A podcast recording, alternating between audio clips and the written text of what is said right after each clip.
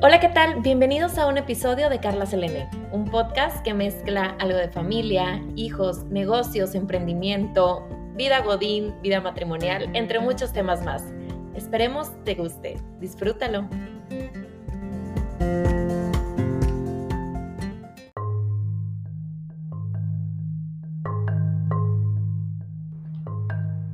Hola, ¿qué tal? ¿Cómo estás? Gracias por estarme acompañando nuevamente en este episodio de Carla Selene.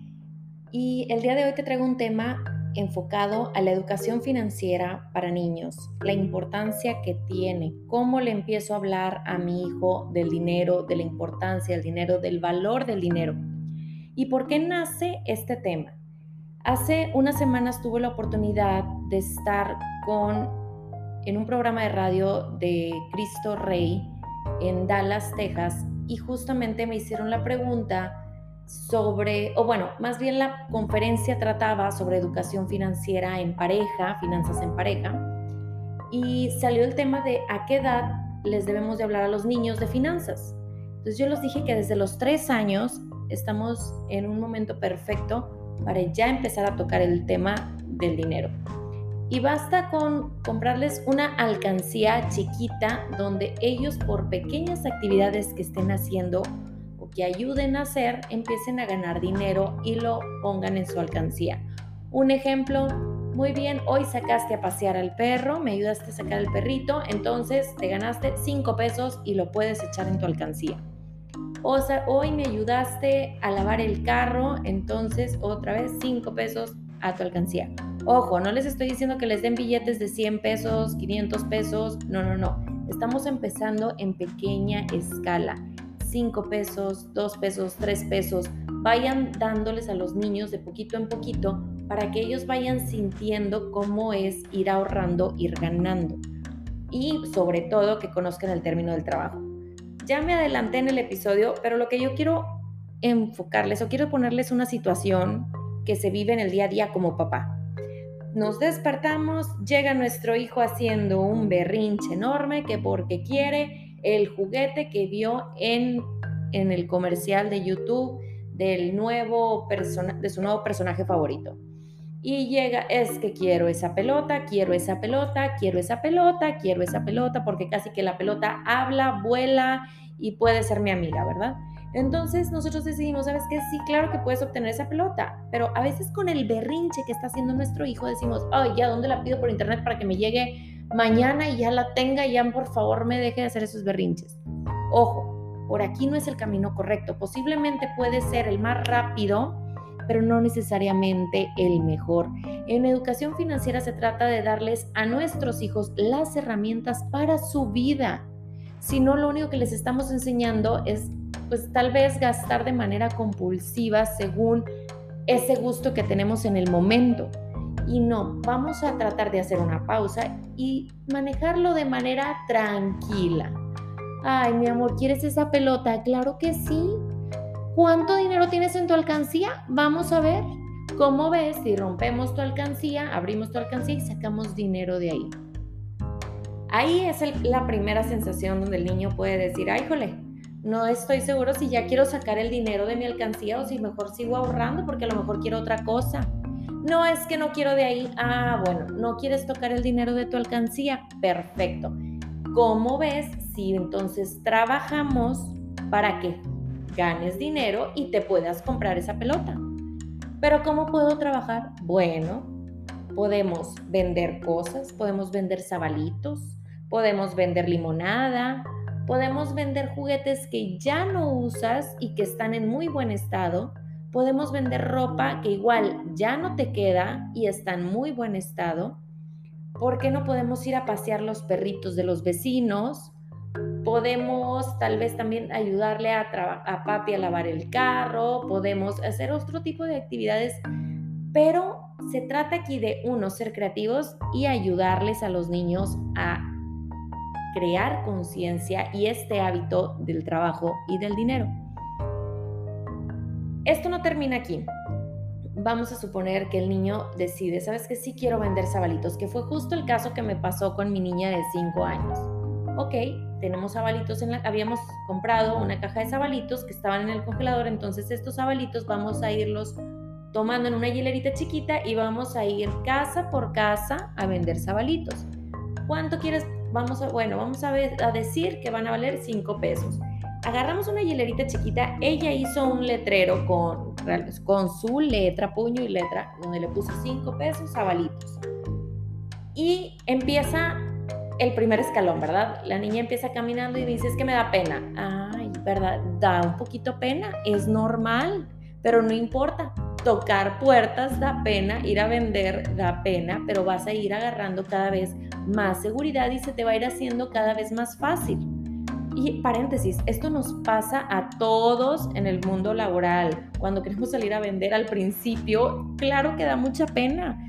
Tienes miedo de incomodar, que te digan que no, como si estuviéramos haciendo algo malo, pero realmente estamos dando a conocer eso que estamos ofreciendo, ese producto o ese servicio.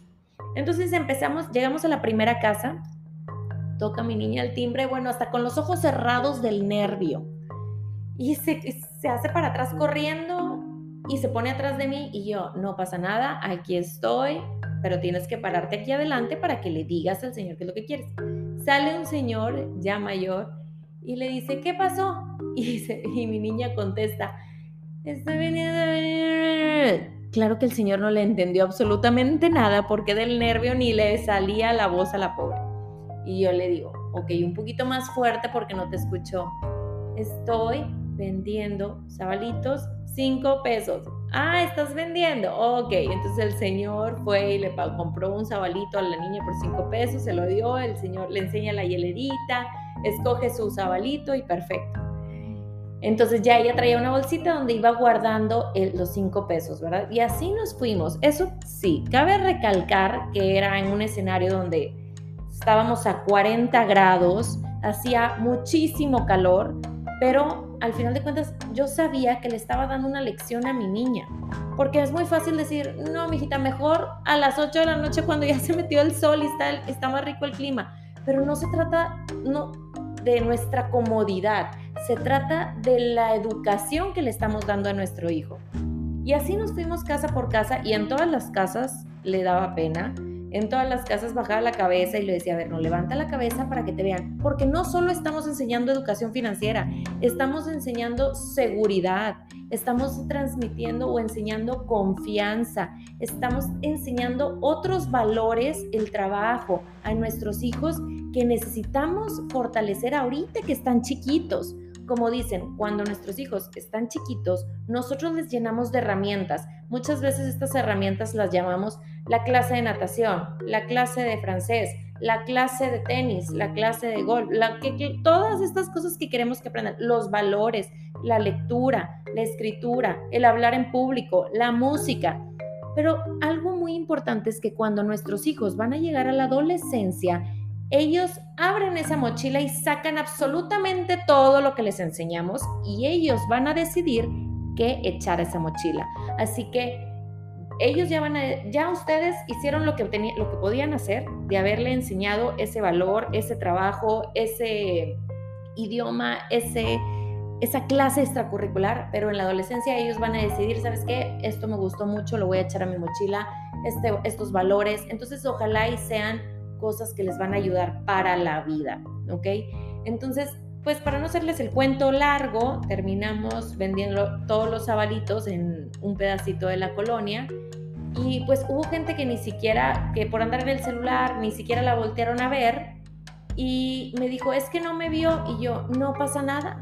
Así va a haber veces que nos van a decir que no, así va a haber veces que no nos van a voltear ni a ver, pero no pasa nada, vamos a la siguiente casa. Y fuimos a la siguiente casa donde hubo una pareja lindísima que le compraron hasta tres sabalitos y pues venía muy contenta porque había juntado alrededor de 50 pesos.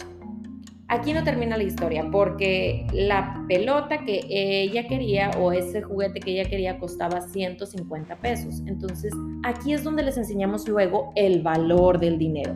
Ok, bueno, Tú juntaste 50 pesos, pero la pelota cuesta 150. Entonces te faltan esto que juntaste hoy, como si lo hiciéramos dos días más.